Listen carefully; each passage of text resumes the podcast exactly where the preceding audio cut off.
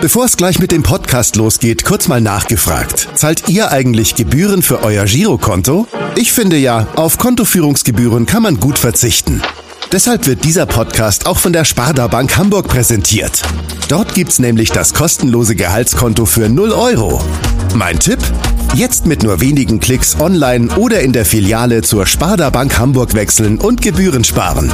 Und nun geht's los mit dem Podcast. Präsentiert von der Sparda Bank Hamburg.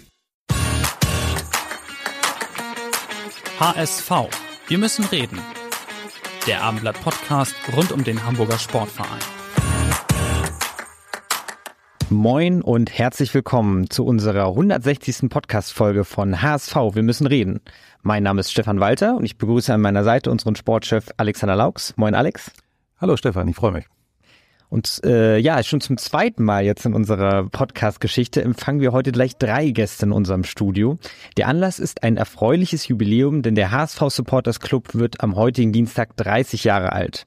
Über die Errungenschaften der Dachorganisation der Fans, wie wir die Supporters im Abendblatt sehr häufig beschreiben, aber vor allem aktuelle, auf den Nägeln brennende Fanthemen wollen wir heute ausführlich sprechen und zwar mit dem aktuellen Abteilungsleiter Sven Frese. Moin Sven.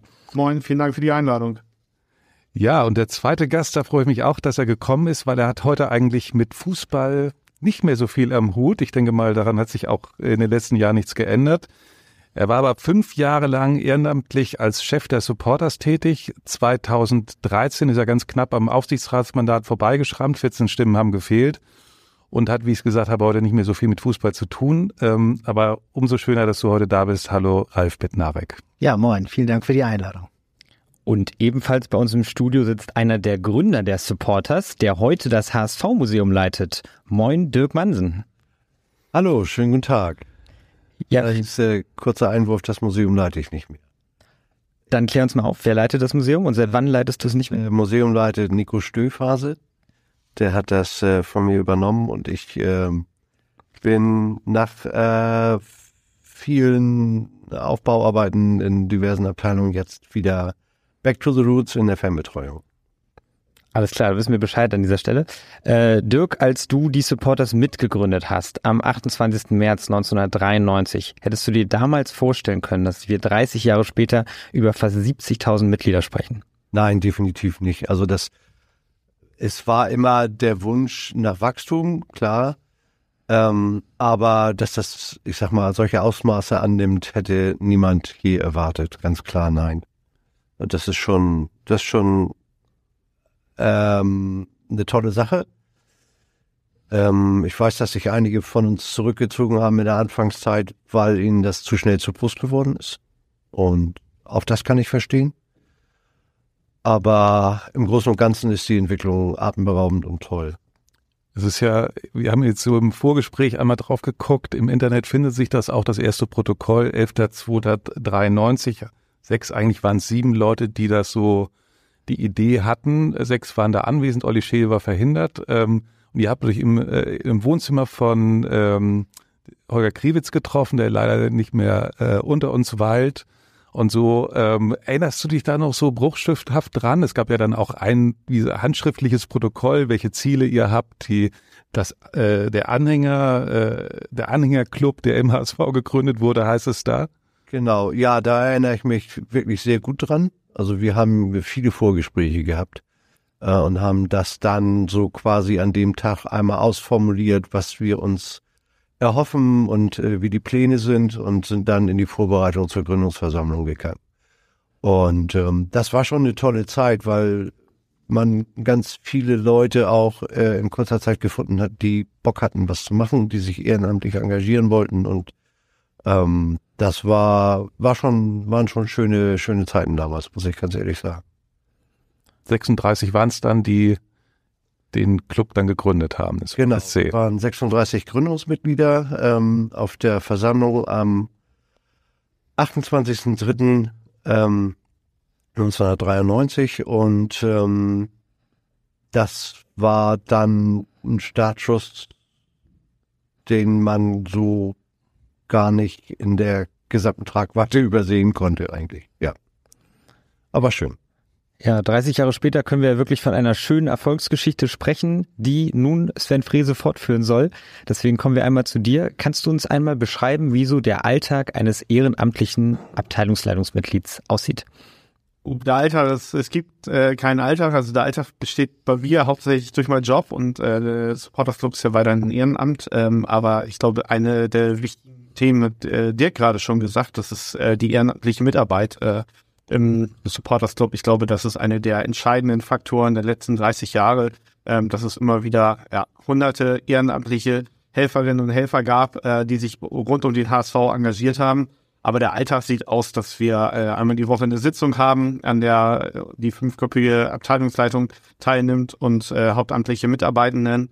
Und ähm, wir natürlich verschiedene Projekte haben. Diese Woche ist natürlich mega actionreich. Äh, heute Abend findet noch eine Podiumsdiskussion statt. Am Freitag äh, fahren wahrscheinlich weit über 20.000 HSVerinnen und HSVer nach Düsseldorf zum Auswärtsspiel und ähm, die letzten Tage waren, glaube ich, sehr beeindruckend mit äh, Jubiläumstrikot und ähm, sehr großer Wertschätzung auch äh, aus, ja, aus allen Teilen des Landes mittlerweile. Sag mal kurz allen, äh, was machst du hauptberuflich? Äh, ich bin Marketing- und Kommunikationsverantwortlicher eines Hamburger äh, IT-Unternehmens hier auf der Ecke, äh, also in der Innenstadt. Und wie viel Stunden investierst du so in den HSV? In dieses Ehrenamt? Im Vorgespräch haben Ralf und ich gerade gesagt, es gibt dann ja auch ganz viel zurück und es geht gar nicht um die Anzahl der Stunden, sondern einfach, wenn ich mir angucke, was jetzt die letzten Tage passiert oder was auch am Freitag passiert, das sind ja Sachen, die einen auch zurückgeben. Deswegen geht es gar nicht um Stunden, aber ähm, ja, fünf, sechs Tage ja. in der Woche habe ich abends eine Veranstaltung oder abends Termin, das gehört dazu. Aber ähm, das bringt ja auch Spaß. Also war bei dir ja auch so reif, ne? Habe ich auch mal nachgelesen, hast du mal erzählt, irgendwie fünf Tage war einfach richtig, äh, es war vielleicht auch eine andere Zeit, so bisschen, weiß ich nicht, aber es war einfach vollgepackt die Woche auch mit mit Terminen und mit Gesprächen. Absolut, auch der Arbeitsalltag war vollgepackt. Also man musste dauernd äh, oder durfte dauernd mit dem Stadion telefonieren, hatte dauernd Dinge zu klären. Also ich will nicht übertreiben, aber 30 Stunden in der Woche sind dabei schon zusammengekommen, würde ich sagen. Und das dann alles neben dem ganzen Beruf. Das ist super toll, super, bringt sehr viel Spaß, aber man muss auch ehrlicherweise sagen, es ist auch anstrengend am Ende. Und nach fünf Jahren war ich auch ziemlich kaputt. Kann man sich äh, durchaus vorstellen. Ähm, jetzt hast du gesagt, ihr habt schon auch regelmäßige Sitzungen, wo ihr euch trefft. Wenn jetzt etwas Außerordentliches passiert, was schon auch in euren Themenbereich der Supporters fällt, wie findet da die Kommunikation statt? Habt ihr eine WhatsApp-Gruppe? Ruft ihr euch mal eben spontan an oder wie läuft das ab? auch. Also ich habe hunderte neue WhatsApp-Gruppen in den letzten Jahren bekommen. Äh, alles äh, gehört alles dazu, aber klar, die, die digitale Kommunikation ist natürlich ganz klar äh, hilfreich. Und wenn ich jetzt in die Richtung von Ralf gucke, war das natürlich noch nicht so ausgeprägt.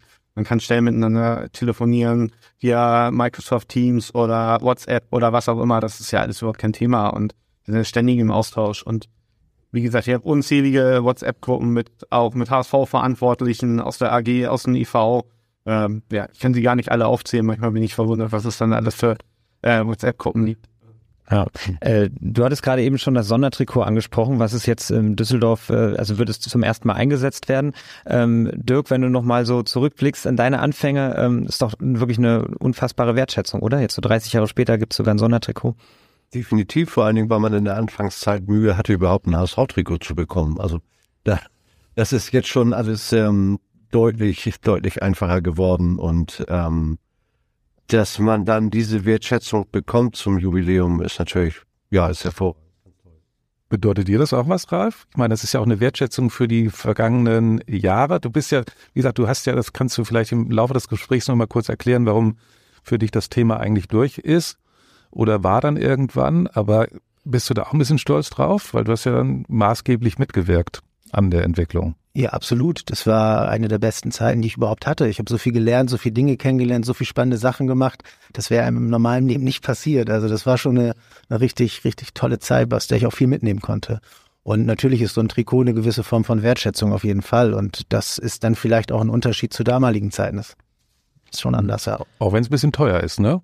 Sven, 89 Euro Gut, das ist ja ein äh, offizielles Adidas-Trikot. Ähm, äh, das ist leider so, dass die Preise so hoch sind bei Trikots. Ähm, das, damit muss man auch äh, ausgehen, aber die Alternative wäre kein Trikot zu haben. Und ich glaube, äh, diese Wertschätzung ist wirklich was ganz Besonderes und die ist ja nicht für uns jetzt als die fünfköpfige aktuelle Abteilungsleitung da, sondern dies Jahr für alle von den sieben Leuten, von den Gründerinnen und Gründern, äh, von jedem Mitarbeiter und jeder Mitarbeiterin des äh, Supporters und alle Abteilungsleitungen. Dafür ist dieses Trikot ja als Dank dafür 30 Jahre ehrenamtliches äh, Fan-Engagement und ähm, das ist, glaube ich, einfach ein Riesenthema. Andere Vereine bringen äh, Jubiläums- oder Sondertrikots zum Karneval und zu den Wiesen raus. Äh, der HSV bringt ein äh, Trikot für seine Fanorganisation raus, glaube ich, was einmaliges in ja, Deutschland, Europa wahrscheinlich, weltweit. Bist ihr besser als ich, aber ist, glaube ich, eine riesengroße Wertschätzung, die wir da vom, von den Verantwortlichen die Wertschätzung steht natürlich außer Frage. Trotzdem möchte ich noch mal kurz auf den Preis zurückkommen. Ähm, hat man als Supporters-Mitglied da nicht doch ein wenig Einfluss auch drauf? Ralf, wie hättest du möglicherweise zu deiner Zeit auf 90 Euro Sondertrikot reagiert? Das ist ja immer die Schwierigkeit. Man muss ja beide Interessen berücksichtigen. Auf der einen Seite kann man nicht Adidas dazu zwingen, wahrscheinlich das zu einem preiswerteren ähm, Preis abzugeben. Ähm, auf der anderen Seite ist es natürlich schon für einige Leute doch sehr, sehr viel Geld und die würden auch gern so ein Trikot kaufen. Ich weiß nicht, was man dafür für Lösungen finden kann, aber wir hatten halt viel damals versucht, über eine eigene Merchandise-Linie im Supporters Club eben auch für alle Sachen, ähm, für alle Einkommensgruppen ähm, Fanartikel zur Verfügung stellen zu können. Genau, das würde ich dann auch ergänzen. Ich sitze hier ja auf einem äh, 30 Jahre Jubiläums-Hoodie, der zum äh, ja, fast Selbstkostenpreis äh, sozusagen nur auf die Produktionskosten und die Mitarbeiterkosten äh, drin sind. Und ähm, der SC halt weiter genau das, was Ralf sagt, eine eigene Merchandising-Kollektion äh, auf den Markt bringt, die halt nicht darauf abgezielt ist, Gewinne zu machen. Natürlich ist ein Trikot, äh, sind die Trikotpreise sehr, sehr hoch. Das haben wir ein gesellschaftliches Thema in vielen, bei vielen Produkten gerade aktuell, aber ähm, trotzdem äh, ist, glaube ich, auch eine riesen Wertschätzung auch von Adidas natürlich so ein Trikot rauszubringen. Wir würden, wir würden gern mit euch ein bisschen in die Geschichte noch einsteigen, so ein paar Errungenschaften, so ein paar Meilensteine, auch, auch das SC.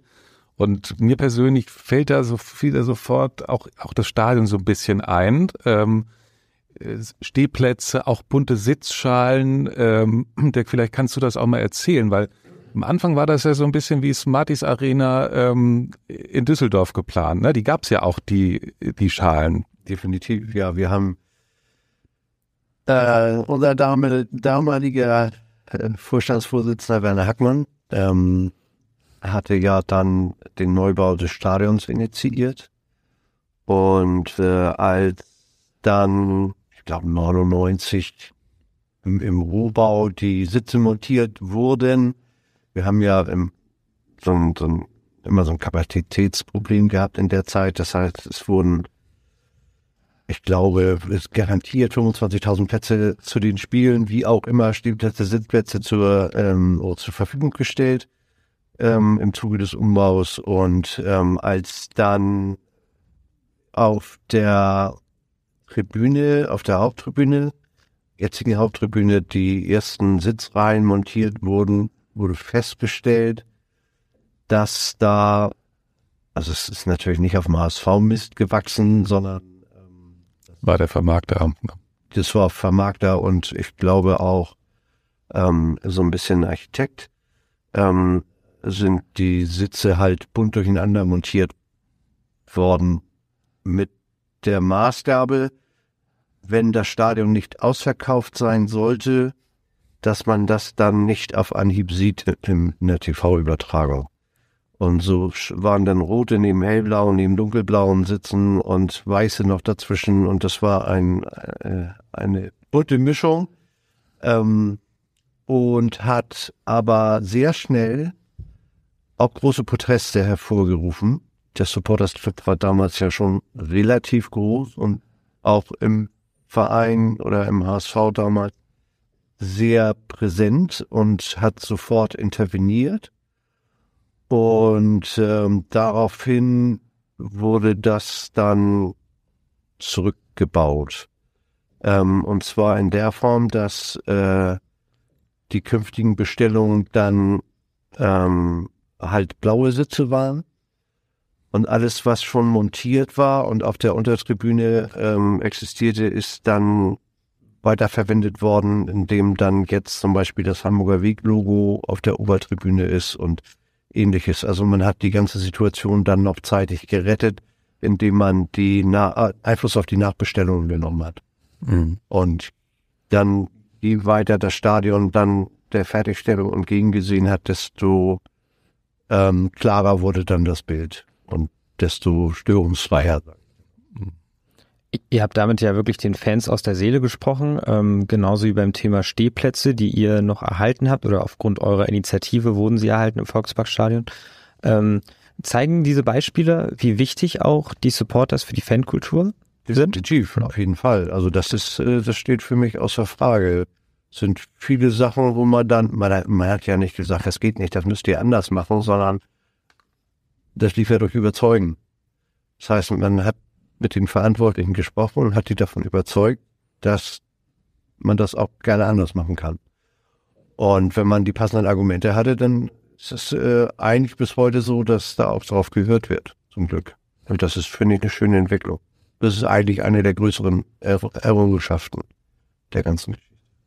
Was, was fällt dir noch ein? Also es gibt ja so ein paar Sachen, Auswärtsfahrten, Rautenexpress, vergünstigste Auswärtskarten, Ja. aber aber auch vergünstigte Heimkarten. Das Supporters Club hat sich dann beim Neubau des Stadions auch dafür eingesetzt, auch über Christian Reichert viel, dass eben auch immer noch Schülertickets zu vernünftigen Preisen zu erwerben waren. Also ähm, damals hatten wir ja noch, noch D-Mark-Preise, das waren teilweise wirklich eine Schülerdauerkarte für 65 Mark, damit eben auch der Nachwuchs beim HSV weiterhin gefördert werden kann und auch als Fan erhalten bleibt. In ausverkauften Stadien kommt man ja sonst kaum noch rein. Ähm, klar, den Erhalt der Stehplatztribünen, der, der Ausbau der Stehplätze dann damals im äh, Block 22c war auch so ein Meilenstein, was dann als Erweiterung äh, damals dazu kam. Also klar, der Supporters Club war immer auch ein sch- politisches Sprachrohr für die Fanszene. Ähm, Alex, du hast gerade ja auch schon den HSV Express angesprochen. Ähm, jetzt gab es ja in den vergangenen Jahren auch aufgrund der Pandemie natürlich äh, ja weniger bis gar keine ähm, Sonderfahrten zu Auswärtsspielen. Ähm, du schüttelst schon ein bisschen mit dem Kopf, kannst gleich aufklären. Äh, wenn ich richtig das richtig gesehen habe, dann ist für das Auswärtsspiel in Kaiserslautern ja der nächste Sonderzug geplant. Ähm, habt ihr vor, ja diese Entwicklung wieder etwas mehr voranzutreiben, also dass es wieder ein größeres Angebot für die Fans geben wird? Gibt es ja. Also wir waren jetzt in Karlsruhe mit einem Sonderzug, wir fahren nach Kaiserslautern mit einem Sonderzug, äh, wir fahren nach Sandhausen mit einem Sonderzug. Ähm, letzte Saison haben wir in Karlsruhe äh, auch einen Sonderzug auf die Beine gestellt. Ähm, auch in Rostock gab es einen Sonderzug. Ähm, liegt natürlich so ein bisschen einfach an der Kapazität der Zweitliga-Auswärtsblöcke, ähm, dass das nicht immer angeboten werden kann und einfach auch leider an den äh, extrem gestiegenen Energiepreisen. Sonderzug nach ähm, Düsseldorf ist jetzt einfach nicht refinanzierbar. Das muss man einfach so sagen. Ähm, und die Züge müssen sich am Ende ja auch äh, refinanzieren. Aber klar, sobald das Stadion irgendwas eine größere Kapazität zulässt, äh, wird es auch einen Sonderzug geben. Das haben wir auch ja vor zwei Jahren in unserem Wahlprogramm gemacht und seitdem wir auch umgesetzt. hm. Und das Get ahead of postage rate increases this year with Stamps.com. It's like your own personal post office. Sign up with promo code PROGRAM for a four week trial plus free postage and a free digital scale. No long term commitments or contracts. That's Stamps.com code PROGRAM. ist natürlich ein ganz äh, entscheidender Baustein für das Thema Fankultur, ist halt auch ein Sonderzug von Hamburg zu den Auswärtsspielen zu Dirk, ähm, eine, äh, wenn wir bei Errungen, Errungenschaften sind, muss man ja auch das Museum nennen. ne? Das war ja, korrigier mich, damals das erste in der Bundesliga, ähm, 2-4, das gegründet wurde. Genau, ja. Ähm, und äh, das, das war wirklich eine aufregende Zeit. Das hat großen Spaß gemacht. Ähm, und ähm, wir hatten ja das Glück, dass wir ein, äh, damals schon sehr, sehr äh, gute und auch umfangreiche Sammlung hatten. Die ist ja nie zerstört worden, glücklicherweise. Da waren wir wirklich in einer Ausnahmesituation. Und dann haben wir, als das Stadion dann fertig war, die Möglichkeit bekommen, ähm, so etwas zu initiieren, dass man tatsächlich darüber nachdenkt, ein Museum zu planen und dann auch umzusetzen. Das fand ich schon außergewöhnlich und habe dann zum Glück auch ähm, ja quasi den Auftrag bekommen, das in die Hand zu nehmen. Und äh, die ganze Vorarbeit, das waren ja auch, boah, das Stadion fertig war, haben wir die Sammlung zusammengeholt und dann ist das irgendwann 2004 im Februar eröffnet worden.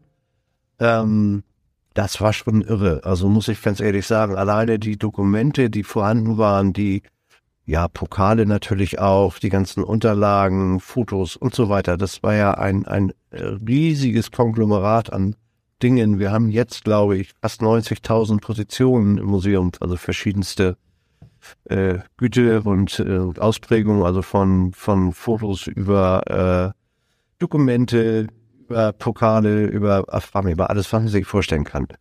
Ähm, wir sammeln ja auch zum Teil Phänotensilien und, und, und. Also es ist ein, ein riesiges, ein riesiger Komplex, der dann auch thematisch hinten dran hängt und mit dem immer noch vernünftig und toll gearbeitet wird. Also, und das, das Museum, die Ausstellung existiert ja immer noch und wächst und blüht und gedeiht.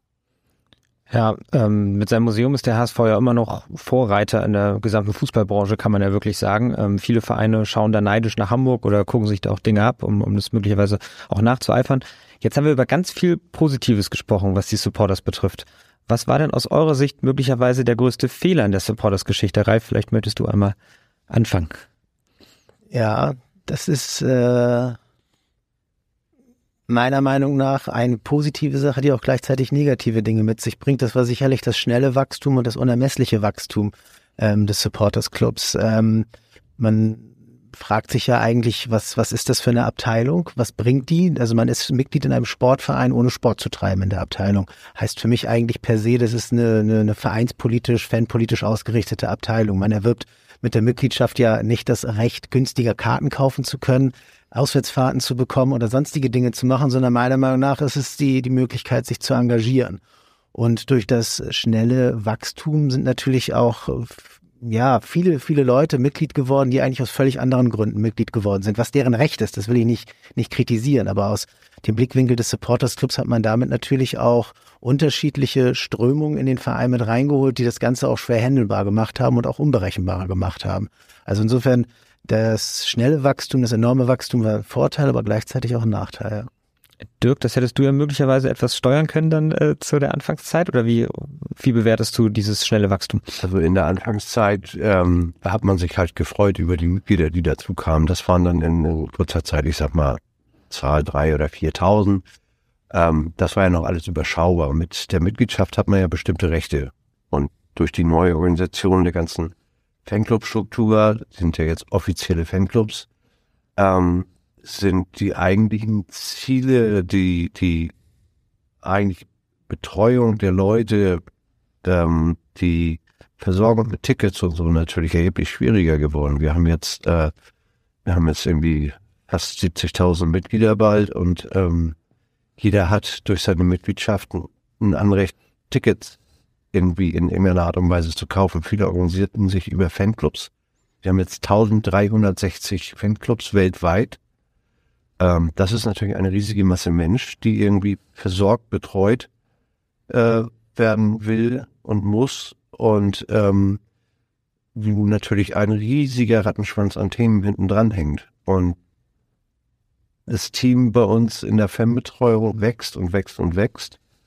Trotzdem ist es immer noch sehr schwer, allen irgendwie gerecht zu werden. Alleine durch die Menge und die Komplexität der Themen. Aber ich denke, da sind wir auf einem guten Weg und sicherlich auch besser aufgestellt als der andere Vereine. Und insofern bin ich da ganz zuversichtlich. In der Vergangenheit, Sven, war es ja auch ähm, häufig ein Thema, wie viel, äh, ja, wie, du hast es ja auch schon angesprochen, vereinspolitisch, wie wird man da tätig, wie viel soll man, wie, wie aktiv soll man sein, wie viel Einfluss soll man nehmen wollen, äh, wie ist man in bestimmten Gremien vertreten. Ist das eigentlich das Schwierigste, äh, da eine Balance zu halten? Oder ist da vielleicht auch manches zu viel gewesen? Oder war das gerade richtig? Da kann man ja ganz unterschiedlicher Meinung sein. Gab es ja viele Diskussionen in der Vergangenheit. Ja, ich glaube, wir müssen nicht immer nur äh, das Negative suchen. Äh, Diskussionen gehören zu so einem großen, äh, lebendigen Verein noch dazu. Ich finde, das ist eher ein, eine positive Eigenschaft, äh, dass wir auch diskutieren können.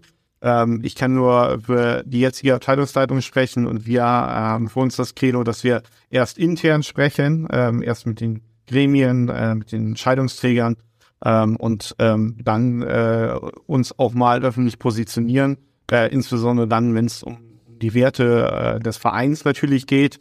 Ähm, aber ich glaube, es ist eher total positiv, dass wir auch äh, so kontrovers und divers und so groß sein, dass wir halt nicht immer alle einer Meinung sind. Und natürlich ist das schwer, wie dir gerade sagt, unter einen Hut zu kriegen, ähm, aber das gehört ja auch zu so einem großen, lebendigen Verein den HSV.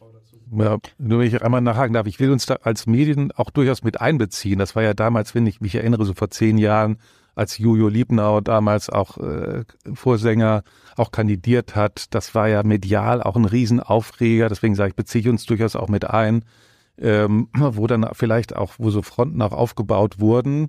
Ne, darf, darf er, darf so, darf jemand, der äh, irgendwie Schmähgesänge gegen Werder Bremen singt, äh, darf der in den Aufsichtsrat, das meine ich so mit Fronten aufgebaut. Jetzt nicht in, im Verein, sondern auch von außen natürlich, weil es vielleicht auch interessiert hat. Ne? Ich glaube, das war Pionierarbeit, die damals geleistet wurde. Ne? Wir haben jetzt auch wieder einen Fanvertreter im Aufsichtsrat, ähm, den, äh, der auch immer wieder auf seine äh, äh, Vorsängertätigkeit reduziert wird, was ihm überhaupt nicht gerecht wird, der äh, ein sehr angesehener Manager eines äh, Hamburger Großkonzerns ist. Ähm, und äh, ich glaube, dass was äh, du gerade angesprochen hast, äh, Julio Liebau und äh, Co., die haben damals ganz große Pionierarbeit für die Verantwortung im Verein übernommen. Und äh, da kann man nur den Hut vorziehen, genau wie die Gründerinnen und Gründer Pionierarbeit geleistet haben. Und so hat jeder, jede Teil, jede Epoche in diesem Verein hat auch immer wieder Pionierarbeit geleistet. Und ähm, dass natürlich einige, wenn wir jetzt gerade bei Julio sind, natürlich sehr stark polarisiert haben in der Öffentlichkeit, das äh, ist, glaube ich, war ihnen äh, sie nicht gerecht geworden, weil er innerlich, glaube ich, ganz, ganz stark war. Und das, äh, weil es gab eine Polarisierung, die haben wir, glaube ich, aktuell nicht mehr ganz so stark. Ja, ich finde, das wird ihm nicht, nicht ganz gerecht. Oder man muss vielleicht auch nochmal auf Folgendes hinweisen. Das war 2009 der Wahlkampf zum Aufsichtsrat. 2009, ja. Johannes Liebnau kandidierte. Noch länger, ja. ja. Und ähm, dann aus unserem Eindruck, von unserem Eindruck damals wirkte es so, als ob es eine Hamburger Pressekampagne gegen unsere Kandidaten und gegen den Supporters Club in der Zeit gegeben hat. So wirkte es auf uns damals. Wir haben danach viele Gespräche geführt und die Dinge auch aufgearbeitet, aber so steckten wir damals drin.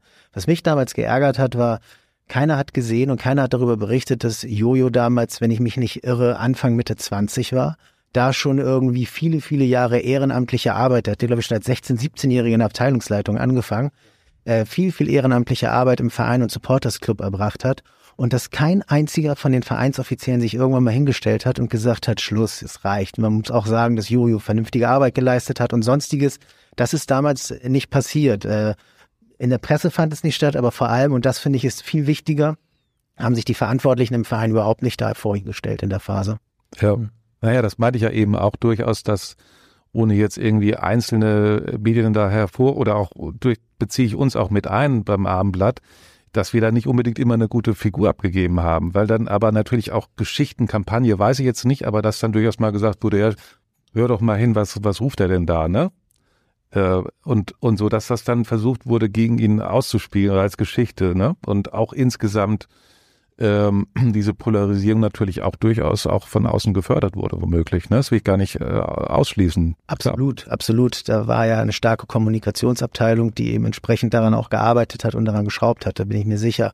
Aber man muss natürlich auch bei der Presse differenzieren. Nicht alle Blätter haben gleichermaßen berichtet. Also die, den äh, unbekannten Fanreporter, der sich dann damals in den Blog gestellt hatte, das war ja nur ein bestimmtes Blatt, das das gemacht mm. hat. Also da waren ja auch schon ja. Differenzierungen in der Presse zu berücksichtigen. Das stimmt, ja. wir dürfen halt nicht vergessen, dass es halt wirklich, äh, und da kann man nur den Mut vorziehen, dass Chirurgiearbeit gewesen. Mittlerweile steht die äh, Kommission zur Zukunft Fußball DFL ja äh, Fanvertreter im Aufsichtsrat vor. Ähm, das ist am Ende auch ein Baustein des äh, Supportersclubs gewesen und ähm, da kann man nur den Hut vor den damaligen Leuten ziehen, genauso wie äh, man eben vor den Leuten ziehen kann, die sich damals für die Erhalt der Stehplätze eingesetzt haben. Weil wenn so ein großer Verein wie der HSV da Vorreiter ist, dann ziehen halt alle alle Vereine oder viele Vereine nach. Das darf man halt immer nicht vergessen. Ne? Sven, du hast gerade das, ähm, die Person Henrik Könke angesprochen, den neuen Aufsichtsrat beim HSV und hast gesagt, dir missfällt, wenn er so ein bisschen auf seine Vorsängertätigkeit reduziert wird. Mir, ne? mir missfällt das, ja. Genau. Er ja. mehr ist, und das ist genau das gleiche Thema wie Jojo, ähm, damals auch Wertschätzung Leuten äh, zu geben. Der ist ja nicht äh, im Aufsichtsrat, äh, weil er mal drei Sprechchöre angestimmt hat, sondern weil der eine ganz starke inhaltliche Qualität hat ähm, und äh, jeder, der sich mit ihnen auseinandersetzt, kann einen gut vorziehen. Der ist internationaler Manager beim Großkonzern. Also äh, das ist die Qualität, die Henry Künkel da reinkriegt. Kennt diesen Verein aus dem FF, das ist der große Vorteil. Ich würde gerne Dirk einmal damit reinholen in die, in die Diskussionsrunde. Ähm, wie wichtig ist aus deiner Sicht dann auch eine Fanvertretung im Aufsichtsrat? Das halte ich schon für wichtig, auf jeden Fall.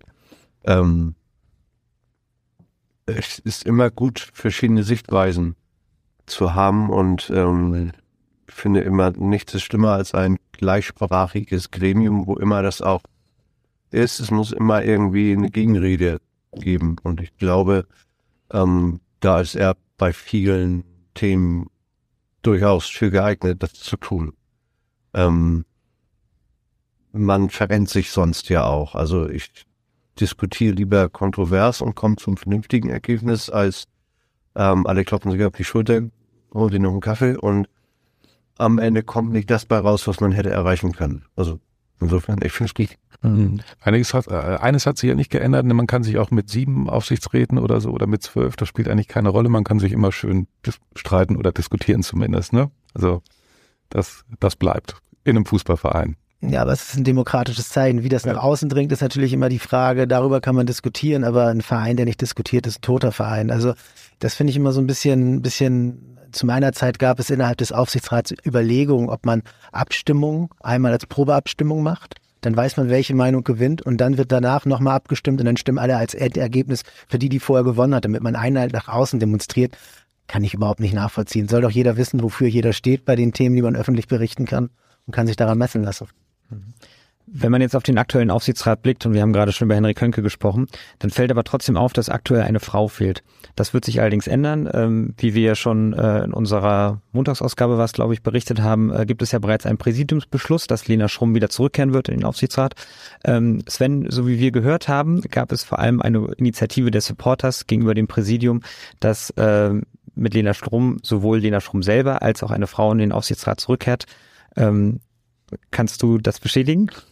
Also grundsätzlich gilt ja immer, dass wir uns für Diversität ausgesprochen haben. Das äh, haben wir vor äh, zwei Jahren bei der, äh, oder vor zweieinhalb Jahren bei, äh, bei unserer Initiative, als wir gesagt haben, wir treten an als Team an, haben wir uns klar für Diversität aus, äh, ausgesprochen. Diversität bezieht sich ja nicht nur auf das Geschlecht, sondern auch auf die Auswahl und die Fähigkeit der Person. Und äh, ich glaube, das ist wichtig, dass wir im Aufsichtsrat nicht nur Fanvertreter haben, sondern vielleicht auch Leute aus Banken oder aus äh, Marketingkonzernen und ähm, ich glaube, das ist ganz wichtig, dass wir dort eine Diversität haben. Wobei man sagen kann, eine Frau unter sieben ist natürlich, entspricht nicht der Gesellschaft und wahrscheinlich auch nicht der Mitgliederstruktur, ne? Okay. Also, aber ihr habt euch für, sie eingesetzt. Äh, ich führe keine Personaldiskussion in der Öffentlichkeit, wie für Okay. Dann noch Zwischenfrage, Abteilungsleitung, da habt ihr eine Frau im Moment, ein, ist auch noch ausbaufähig. Ist auch noch ausbaufähig. Ja. Ist das schwer? Gremien, das ist ausbaufähig, klar. Dann nehme ich uns nicht mit ein. ist definitiv ausbaufähig, ja. Ist auch schwer, dann Frauen einfach zu finden, die bereit sind, so eine Aufgabe zu übernehmen oder woran liegt das? Ich glaube, die Fußballgesellschaft ist ja sehr äh, männerdominiert. Das sehen wir auch immer wieder ähm, in der Berichterstattung. Hier sind ja auch äh, äh, nur, nur Herren am Tisch und äh, keine Damen. Und ähm, ich glaube, da können wir alle in, in der gesamten Branche einfach besser werden und ähm, auch ähm, Leuten ähm, einfach auch mehr Möglichkeiten geben. Mhm. Und da gibt es auch verschiedene Initiativen. Und ich glaube, das ist viel Nachholbedarf im deutschen Fußball, nicht nur im HSV. Mhm. Das, das Wort der Supporters hat in jedem Fall Gewicht, ähm, auch im Falle von Lena Schrumm.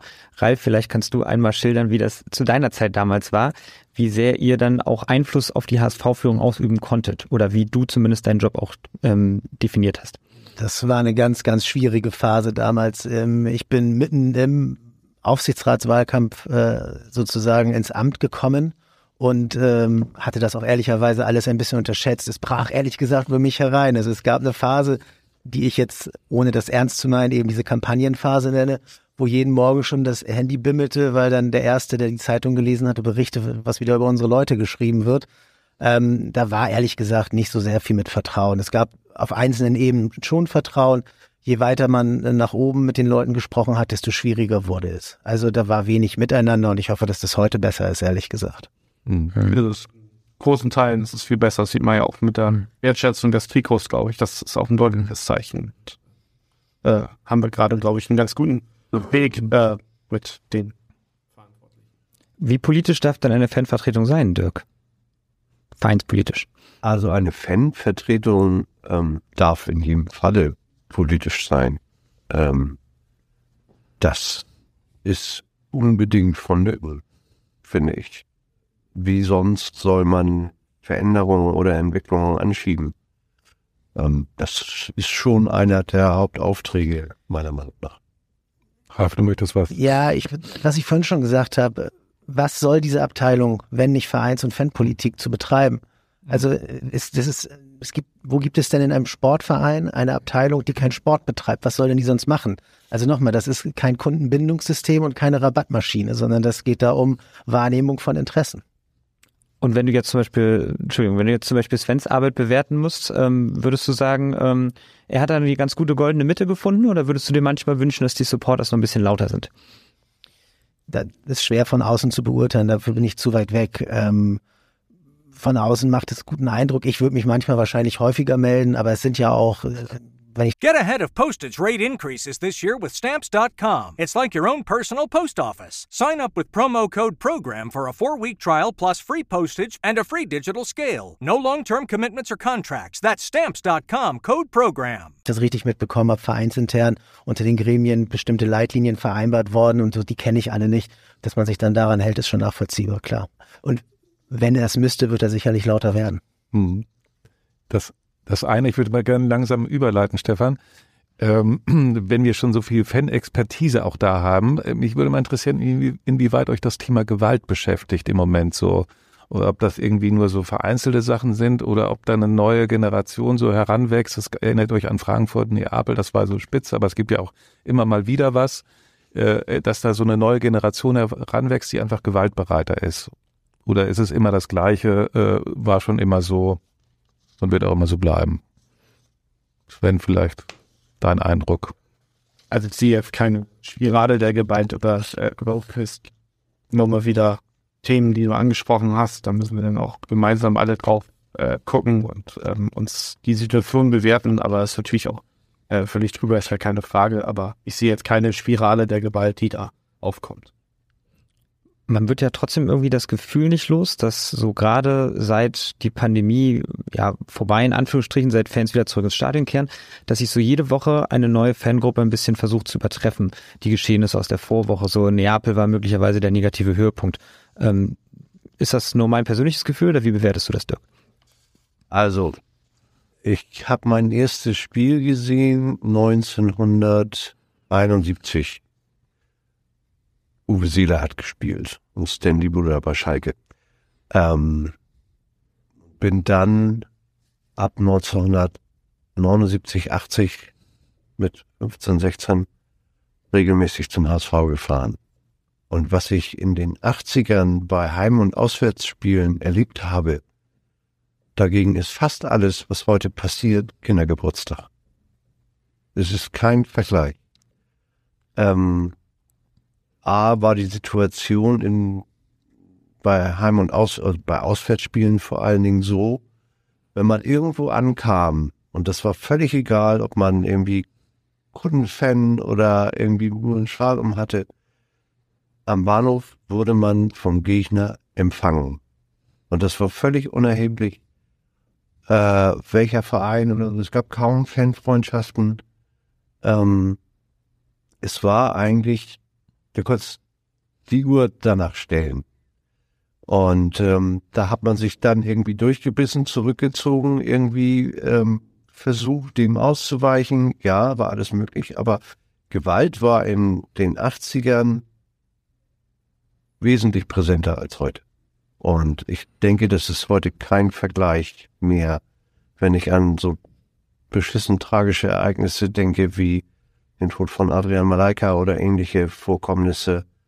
Ähm, das kann ich mir nicht vorstellen und würde es mir auch natürlich nie wünschen, dass so etwas heute auch nur passieren könnte. Ich glaube, dass trotz der Zunahme der Vorfälle, die Vorfälle an sich nicht so dramatisch sind, wie sie früher waren. Ich will jetzt nichts kleinreden oder negieren oder irgendwas. Ähm, ich habe aber den Eindruck, dass das mehr so in Richtung Abenteuerspielplatz heute oftmals geht. Ja, natürlich sind da Sachen, die scheiße sind und da werden auch Leute verprügelt. Ähm, ohne Sinn und ohne Verstand und auch ohne Grund. Aber die Gesamtproblematik ist heute meiner Meinung nach ähm, deutlich überschaubarer und besser einzuschätzen. Ralf, du bist ja Anwalt. Hast du denn beruflich auch äh, gelegentlich mal mit solchen Fällen zu tun? Ja, ich bin Fachanwalt für Strafrecht und für Insolvenzrecht. Das zweite ist nicht so wichtig für die Fanszene, aber ich habe natürlich äh, häufiger auch immer noch äh, Mandanten aus dem HSV-Bereich. Ich fahre auch manchmal zu Fanclubs und erzähle ihnen so, was darf die Polizei eigentlich oder was darf sie nicht. Ähm, und ich kann das eben nicht bei mir feststellen, dass jetzt, oder auch wenn ich mit Kollegen spreche, dass das irgendwie in der, in der Substanz mehr geworden ist oder härter geworden ist. Ich glaube, was man nicht verkennen darf, ist, Fankultur ist eben zu einem ganz weiten Teil auch Jugendkultur. Und zur Entwicklung unter Jugend gehört bei einigen oder gehört bei allen, ehrlich gesagt, bei allen Grenzüberschreitungen, die sich auf unterschiedliche Art und Weisen äußert. Dazu gehört auch Gewalt. Ich glaube, wir werden niemals Fußball oder auch andere kulturelle Bereiche oder, oder Jugendbereiche erleben, wo es ganz ohne Gewalt äh, ausgeht. Es gehört leider mit dazu und das ist die ständige Arbeit, dagegen anzugehen und versuchen zu überzeugen und mitzunehmen. Ähm, nur die Arbeit ist bei dem einen beendet, dann steht der nächste 14-Jährige vor der Tür und deshalb ist das ein Dauerthema und ein Dauerbrenner. Was ich mir wünschen würde und schon immer gewünscht habe, ist, dass mal differenzierter in den äh, Medien darüber berichtet wird. Also Gewalt und Pyrotechnik wird beispielsweise immer gleichgesetzt. Ist für mich was völlig unterschiedliches. Pyrotechnik im Stadion und auch außerhalb größtenteils ist eine Grenzüberschreitung, ist nicht erlaubt, das ist richtig, aber es ist keine Randale und es ist keine Gewalt. Es wird aber, wenn berichtet wird, oft gesagt, es war wieder Gewalt im Stadion und dann gucke ich nach, was war denn da? Und dann brannten ein paar Fackeln. Kann man gut finden, kann man schlecht finden, ist aber keine Gewalt. Hier auch ein ganz entscheidender Teil der Fankultur ist auch kein neues Phänomen, das Thema Pyrotechnik. Das gab es in, ähm, in den 80er, wahrscheinlich sogar schon in den 70er Jahren im deutschen Fußball und es wird auch immer ein Thema sein, genau wie, wie Ralf es gerade äh, angeklungen hat oder auch erzählt hat, ähm, ist äh, Pyrotechnik ist ein Teil der Fankultur und ob man gut oder schlecht findet, das steht auf einem ganz anderen Blatt Papier, was wird immer da sein. In den 90er Jahren haben alle vom äh, brennenden Betzenberg gesprochen und äh, jedes Medium hat das hoch gefeiert und äh, alle fanden es super und äh, Frankfurt finden alle super und dann wird über die Stränge geschlagen und dann ist Frankfurt jetzt auf einmal die Bösen, aber vorher wurden sie für ihre Choreos ge gefeiert bis zum geht nicht mehr in allen Medien. Glaube, da müssen wir differenzierter auch mit umgehen.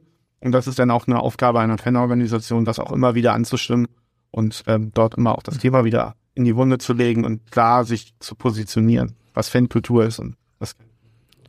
Ich würde natürlich sagen, dass wir gerade im Abendblatt sehr differenziert über das Thema Pyrotechnik äh, berichtet haben. Ja. Ähm, verstehe total euren Punkt. Nichtsdestotrotz habt ihr ja gerade alle selber eingeräumt, es gibt diese Gewalt immer noch. Und ähm, ich kann natürlich auch äh, Dirks äh, Schilderung nachvollziehen, dass er sagt, das ist aber längst nicht so schlimm wie in den 80ern. Das ist zweifellos der Fall. Trotzdem gibt es ja nach wie vor Gewalt. Man sieht immer wieder auch Fotos von Zügen, ICEs, Metronomen, die ja zumindest so nicht mehr in den normalen Umlauf gehen können. Ähm, Sven, wo lässt sich da ansetzen? Ähm, Ralf hat es gerade als Dauerproblem bezeichnet. Wie lässt sich dieses Dauerproblem in den Griff bekommen oder zumindest etwas drosseln? Also ihr könnt gerne mal eine ICE-Tour oder auch eine äh, Tour mit äh, uns nach Rostock oder sonstiges machen. Da sieht der ICE genauso aus, wie, er, äh, wie wir eingestiegen sind. Das äh, sind wir wieder beim Anfangsthema ehrenamtliche äh, Helfer. Wenn wir jetzt äh, mit einer ICE-Tour nach äh, Düsseldorf fahren am Freitag, da sind 250 Leute drauf. Ich glaube, da sind sechs, sieben ehrenamtliche Helfer dabei. Ähm, das, äh, der ICE, der wird äh, sicher äh, feuchtfröhlich sein, aber ähm, der sieht ganz normal aus wie, wie jeder andere äh, IC, der durch Deutschland fährt auch und ähm, guckt euch das gerne an. Das geht nur mit ehrenamtlicher Hilfe und ehrenamtlichen äh, mit äh, ehrenamtlicher Mitarbeit. Dann kriegt man sowas auch äh, gelöst, zumindest hier im HSV. Ähm, in den organisierten äh, Bahnen sieht es entsprechend von. Die Einladung nehme ich gerne an. Ja, nee, das war ja auch vor allen Dingen ähm, genau der Punkt, wo sich der Supporters Club von Anfang an engagiert hat genau diese Dinge zu verhindern bei Fahrten. Also wenn wir in der, in der Frühzeit die Sonderzüge organisiert haben, dann hatten wir schon einen ganzen Schwung an ehrenamtlichen Helfern, die haben aufgepasst, die haben mit den Leuten gesprochen, die haben vermittelt und so ist das Ganze entstanden und gewachsen, weil man gemerkt hat, auch in der Öffentlichkeit und unter den HSV-Fans, dass da etwas Sinnvolles und Positives passiert. Und das war immer eine der Hauptarbeiten, dadurch auch direkt oder indirekt Gewaltprävention möglich zu machen. Das ist eben der Vorteil der Abteilung, dass es viel in Eigenverwaltung und Eigenregie geht und natürlich die Akzeptanz von Ordnern, die aus dem eigenen Bereich kommen, die man kennt, die man duzt, von denen man weiß, wie die Kinder heißen im Zweifelsfall, ähm, ist, ist viel größer, als, als wenn das von außen aufgesteckt wird. Das muss manchmal sein, klar, aber das war immer ein Vorteil des Supporters Clubs. Darüber hinaus auch als Errungenschaft waren wir, glaube ich, mit die ersten, die die äh, Fanbeauftragte hatten und vor allem auch die aus der Fanszene kamen. Also früher war die Fanabteilung im Supporters Club mit angesiedelt, das ist glaube ich jetzt nicht mehr so, aber wir hatten da den ein oder anderen Fanbeauftragten Dirk, der aus den eigenen Reihen kam und eben wusste, worum es geht und natürlich die ganzen Themen ganz anders aufgreifen konnte und ganz anders besprechen konnte und das war immer ein Ansatz vom Supporters Club. Äh, ich muss gerade, äh, wenn ihr so redet, an das letzte Stadtderby denken, da gab es ja auch ein paar Szenen, auch mit der Polizei und so, aber auch Leute, Gewalt bereite Leute, die ja irgendwie, äh, weiß nicht, gar nicht aus Hamburg kamen, aus Italien oder so, da, da den Überblick zu behalten und irgendwie das auch richtig einzuordnen und, und auch zu, zu bewerten, was haben denn da Polizisten, da, wo kommen die denn eigentlich her?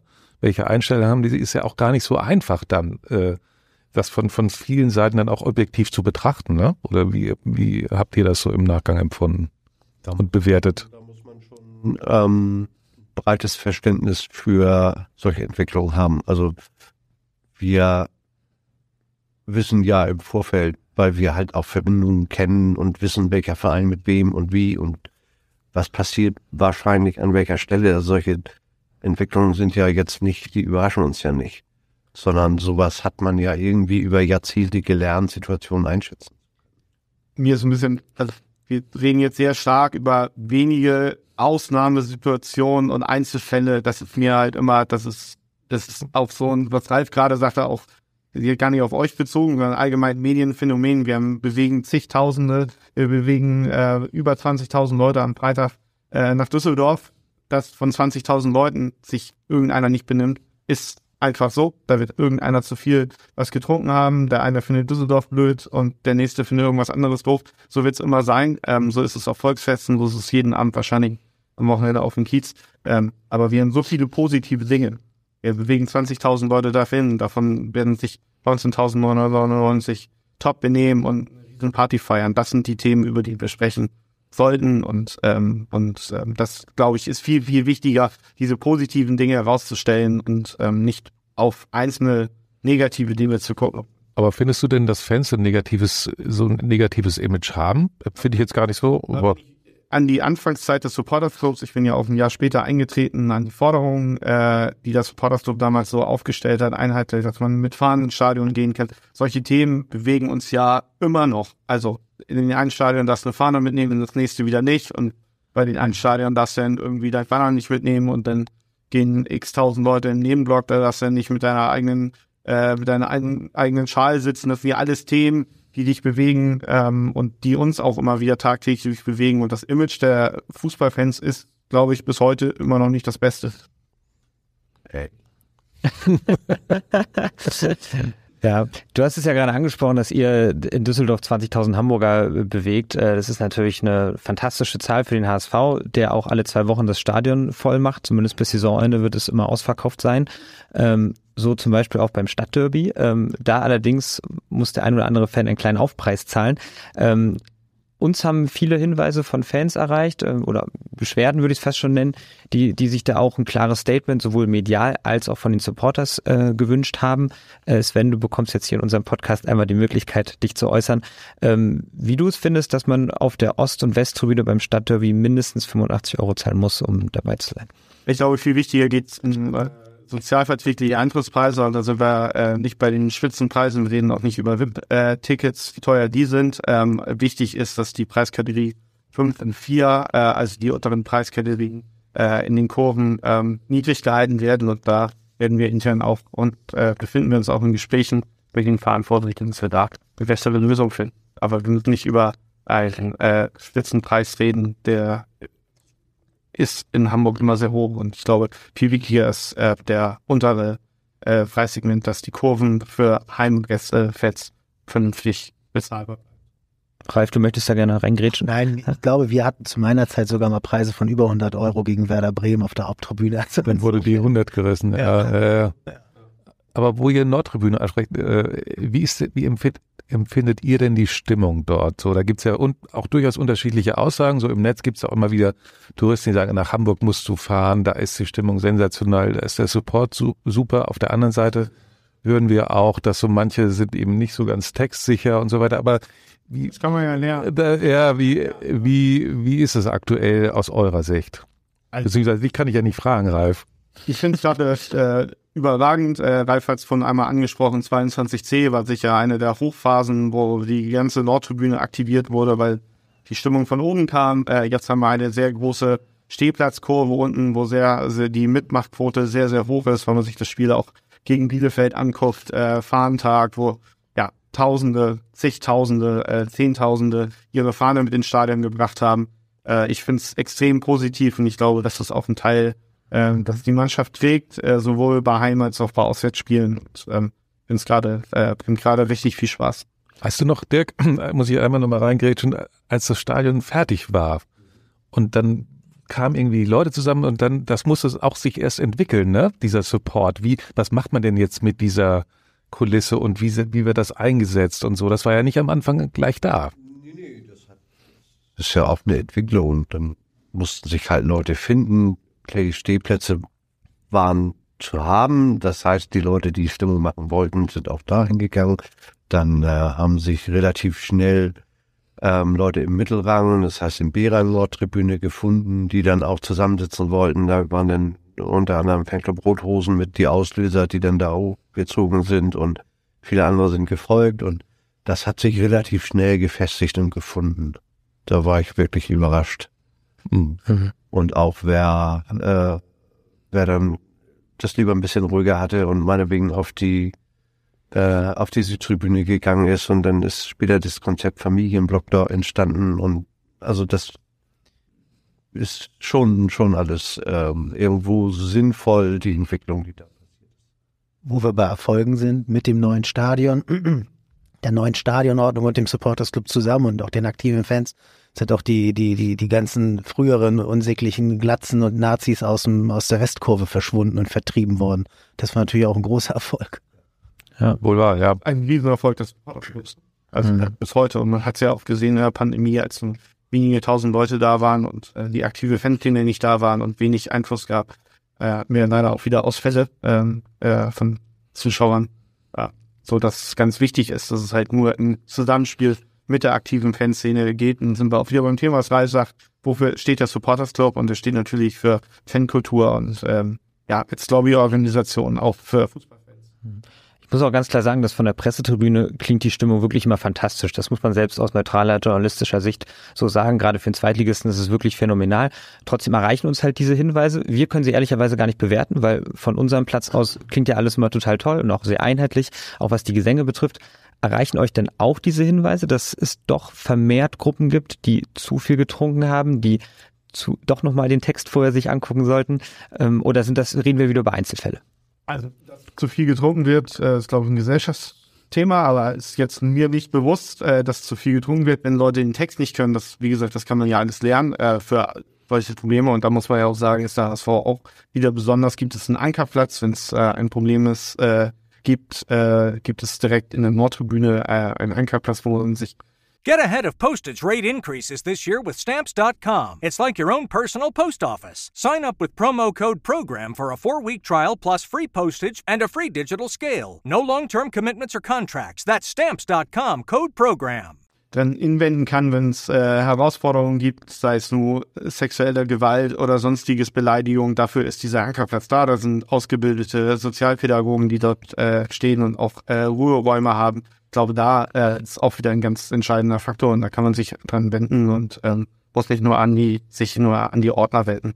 Ähm, aber grundsätzlich äh, sind, ist für mich nicht ein erhöhtes Alkoholproblem Mhm. Es ist ja aber auch ein Selbstreinigungsprozess, der jedes Spiel halt inzwischen abläuft, wenn da halt, ähm, ich sag mal, rechtsradikale Gesänge, was auch immer, oder Rufe kommen, dann gibt es genug Leute, die da drauf achten und dann auch gegebenenfalls einschreiten. Das ist, der hätte ich in den 80ern mir auch sehr gewünscht, ähm, war aber nicht so. Aber das ist heute Normalität. Das finde ich schon eine tolle Entwicklung. Hättest du das denn, Ralf, so gedacht, dass sich das so entwickelt? Du hast für dich immer entschieden, vielleicht kannst du es auch in ein, zwei Sätzen nochmal erklären, dass der Fußball, wie er sich jetzt in, hin entwickelt hat, nicht deiner ist und hast gesagt, okay, das war's für mich. Aber viele haben das ja für sich anders entschieden. Ja, das soll auch jeder für sich selber entscheiden. Also ähm, vielleicht habe ich zu tief in den Topf geguckt durch die Tätigkeit, habe zu viel mitbekommen, was läuft. Ich hatte nicht bei jedem und überspitzt formuliert immer das Gefühl, wir tragen unsere Emotionen und unsere Liebe dorthin, unsere Leidenschaft und auf der Gegenseite wird geguckt, wie viel Geld kriegt man denn da aus dem Portemonnaie noch rausgezogen. Das ist jetzt sehr überspitzt formuliert, aber in der Tendenz hatte ich schon so das Gefühl. Und das ist mir irgendwann, äh, ehrlich gesagt, ein bisschen auf den Senkel gegangen. Die ganzen Fans, die ganzen Mitarbeiter, alle sind voller Emotionen und voller Herzen dabei und die anderen eben weniger. Das ist auch okay, das ist, würde ich ja auch so machen, aber ähm, das hat mir den Spaß an dem Ganzen so verdorben und ich hatte dann nach der, nachdem die Aufsichtsratswahl damals nicht geklappt hatte, erstmal eine Pause eingelegt und bin ein bisschen zur Ruhe gekommen, brauchte auch ehrlich gesagt ein bisschen Erholung und habe dann irgendwann festgestellt, dass mir nicht so richtig was fehlt. Es fehlte mir, die Leute zu treffen, aber die Spiele nicht. Ich habe das noch zweimal probiert mit zwei Spielen und habe mich am falschen Platz gefühlt und damit war die Sache dann durch. Und als dann die Ausgliederung kam, das war für mich so ein ideologisches Thema, wo ich dann gar nicht mehr mitgehen konnte. Und ähm, ja, heute fühle ich mich der Fanszene verbunden und würde mich auch für die HSV-Fans freuen, wenn sie aufsteigen, aber Fußballergebnisse sind mir nicht mehr wichtig. Mhm. Vielleicht können wir beim Thema Ausgliederung direkt äh, einhaken. Damals gab es ja große Befürchtungen, dass es zur Fanabwanderung kommt, wenn die Ausgliederung dann umgesetzt wird. Jetzt rückblickend, ähm, was haben wir jetzt neun Jahre später, kann man ja schon sagen, dass diese, diese schlimmsten Befürchtungen ausgeblieben sind. Oder wie würdest du im Nachhinein über diese Zeit äh, denken? naja, der Fußball ist für die Leute, die intensiv dabei sind, ein prägender Teil des Lebens und das wahrscheinlich schon von Kindheitstagen an. Und ähm, das hat man ja auch in, in, bei anderen Vereinen, wo, wo, es, wo es starke Fanwiderstände gegen bestimmte Dinge gab, wie bei in, in Manchester oder beispielsweise.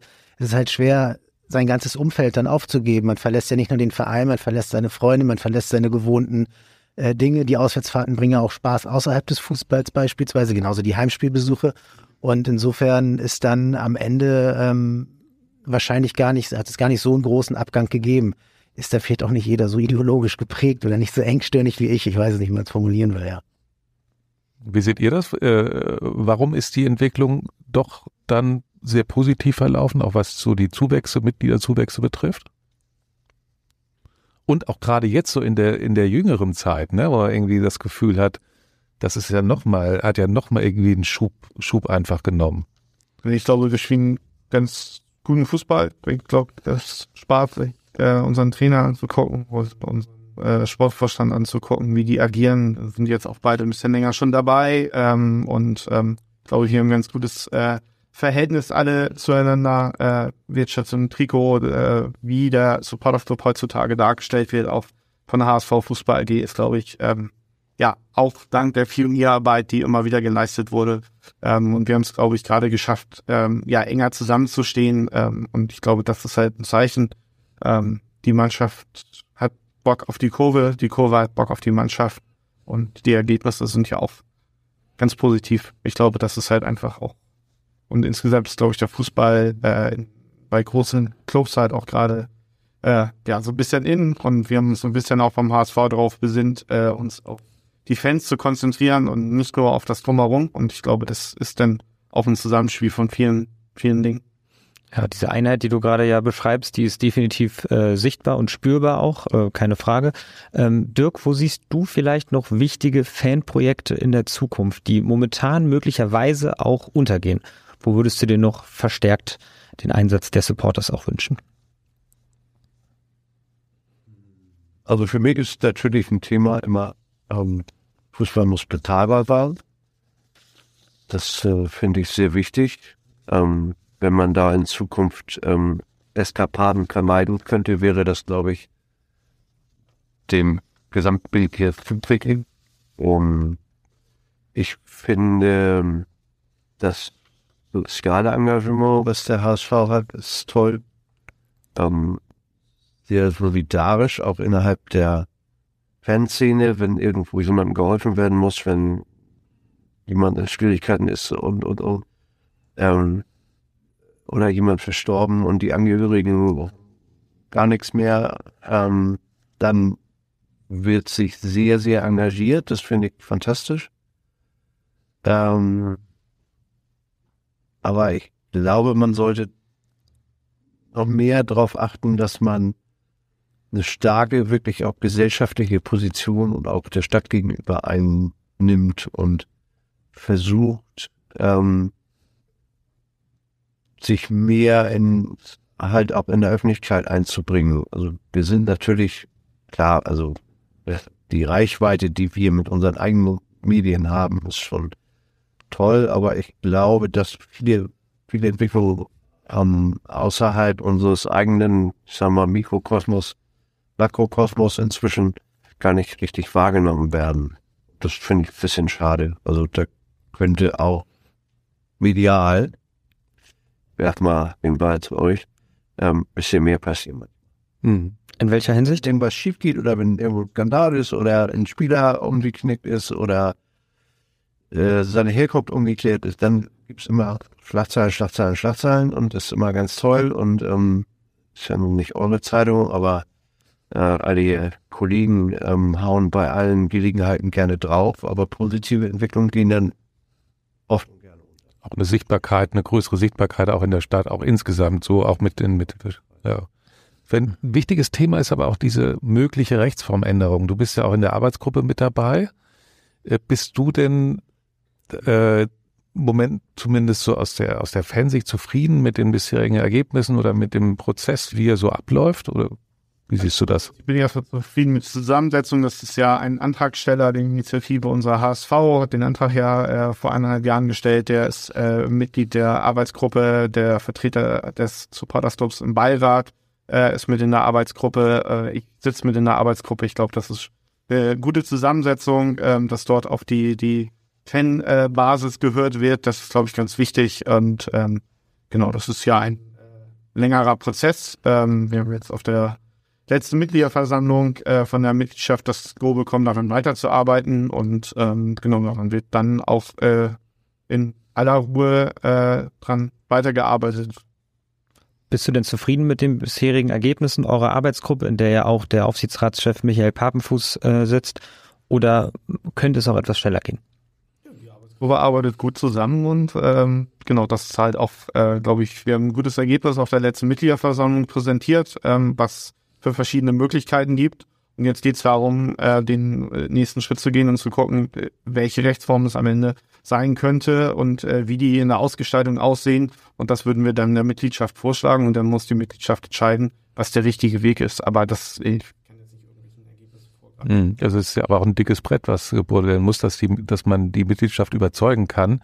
Ähm, braucht es überhaupt neue Investoren? Muss man diesen Wettbewerb mitgehen? Ähm, in Klammern, es hat man hat ja damals schon, damals ja gab es ja eine große Zustimmung bei der Ausgliederung, dass gesagt wird, okay, wir, wir sammeln Geld ein, der Verein wird entschuldet, wir machen uns fit für Europa und so weiter, was da alles erzählt wurde und schwupps war dann relativ viel Kohle weg. Da gibt es ja auch andere Beispiele dafür. Also ist das der richtige Weg? Ein bisschen differenziert. Also Investoren sehe ich grundsätzlich schwierig die Frage ist, haben wir Investoren beim HSV oder haben wir Anteilseigner? Und ich glaube, wir haben da eine Gruppe von Anteilseignern, die auch in den letzten Jahren immer wieder Geld gegeben haben. Es gibt eben einen Vorstand, der sicher eher in die Investorenrichtung geht, aber ähm, das muss man gucken. Wenn ich jetzt angucke, was in Berlin passiert, er hat halt keine anderen Möglichkeiten, als äh, seine Anteile von einem Investor an den nächsten zu verkaufen, der jetzt möglicherweise noch Geld aus Saudi-Arabien kriegt. Da müssen wir, glaube ich, ganz vorsichtig sein wichtig ist und glaube ich, das äh, ist um, und das ist dann die Aufgabe auch des Supporters Clubs.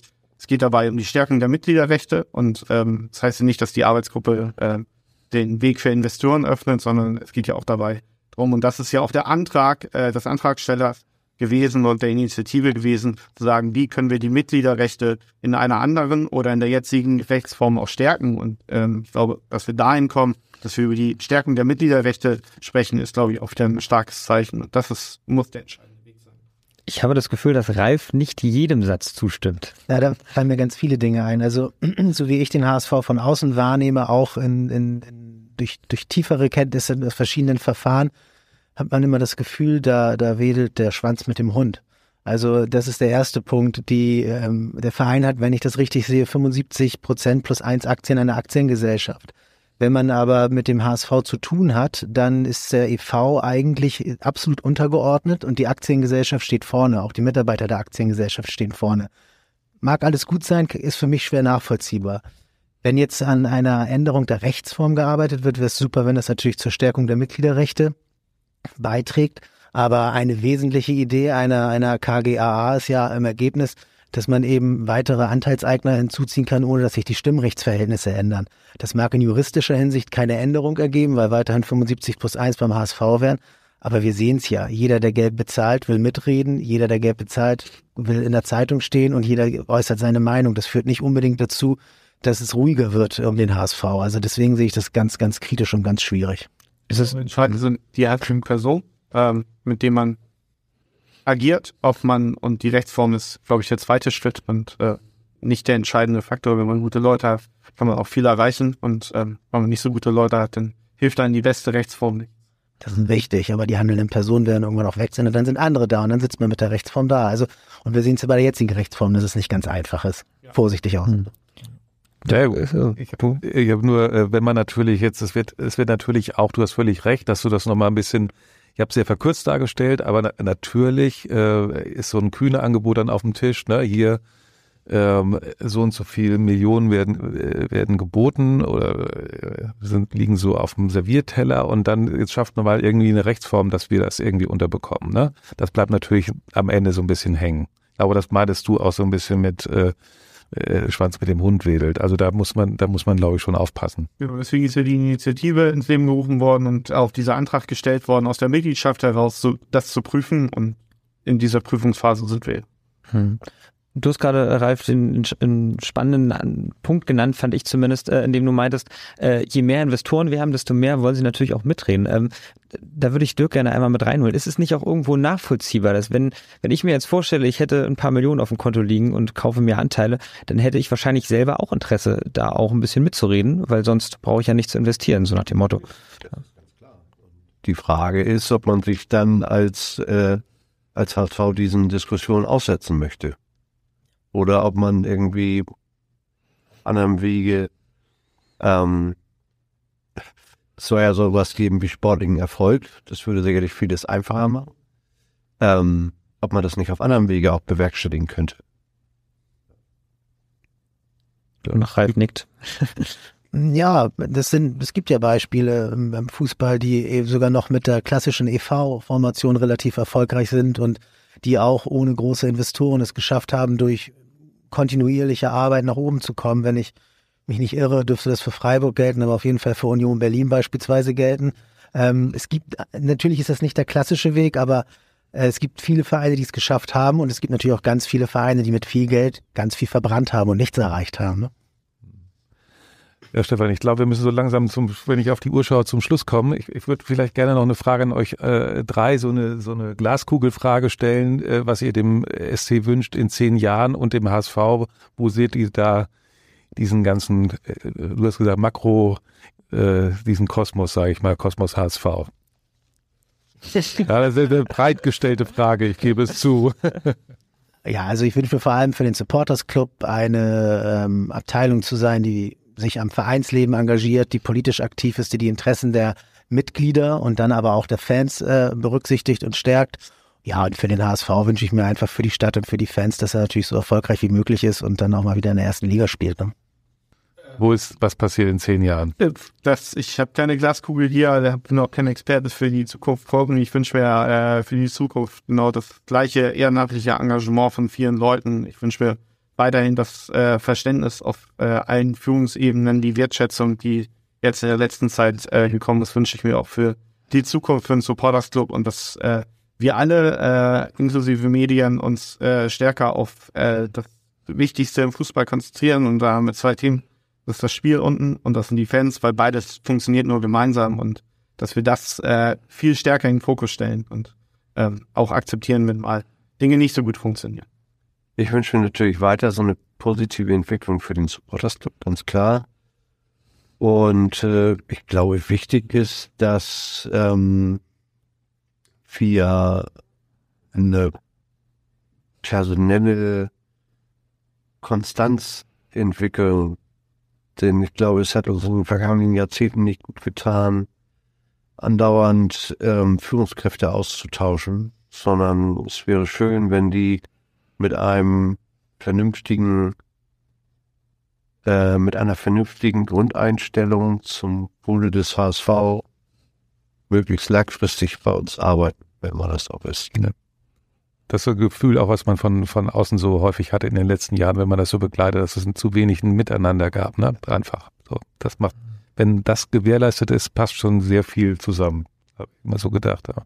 Ist auch schwer, wenn man in der Öffentlichkeit arbeitet und oder könnte man jetzt noch mal eine Stunde drüber reden? Ich stoppe lieber an der Stelle. Ja, wir sind tatsächlich auch am Ende. Ähm, knapp 70 Minuten äh, habt ihr durchgehalten. Vielen Dank, dass ihr gekommen seid, Dirk, Sven und äh, Ralf. Äh, ich denke, es war vor allem für Fans eine sehr aufschlussreiche Folge auch, um so ein bisschen einen Einblick zu bekommen, auch wie eure Arbeit, vor allem die tagesaktuelle aussieht und wofür ihr euch einsetzt. Also vielen Dank für euer Kommen. Ich, Danke. Vielen Dank und alle mit beiden schauen nach Düsseldorf. Ja, ich danke euch ganz herzlich. Und ja, nächste Woche geht's dann schon wieder weiter. Stefan, ich weiß gar nicht, wen wir da eingeladen haben. Auf jeden Fall wird es eine neue Folge geben. Die Planungen laufen natürlich bereits auf Hochtouren. Ich kann schon mal einen vielversprechenden Gast verraten, aber mehr noch nicht. Okay, dann vielen Dank euch und bis zum nächsten Mal. Haut rein. Ciao. Tschüss, tschüss, tschüss. Weitere Podcasts vom Hamburger Abendblatt finden Sie auf abendblatt.de slash podcast. Get ahead of postage rate increases this year with Stamps.com. It's like your own personal post office. Sign up with promo code PROGRAM for a four week trial plus free postage and a free digital scale. No long term commitments or contracts. That's Stamps.com code PROGRAM.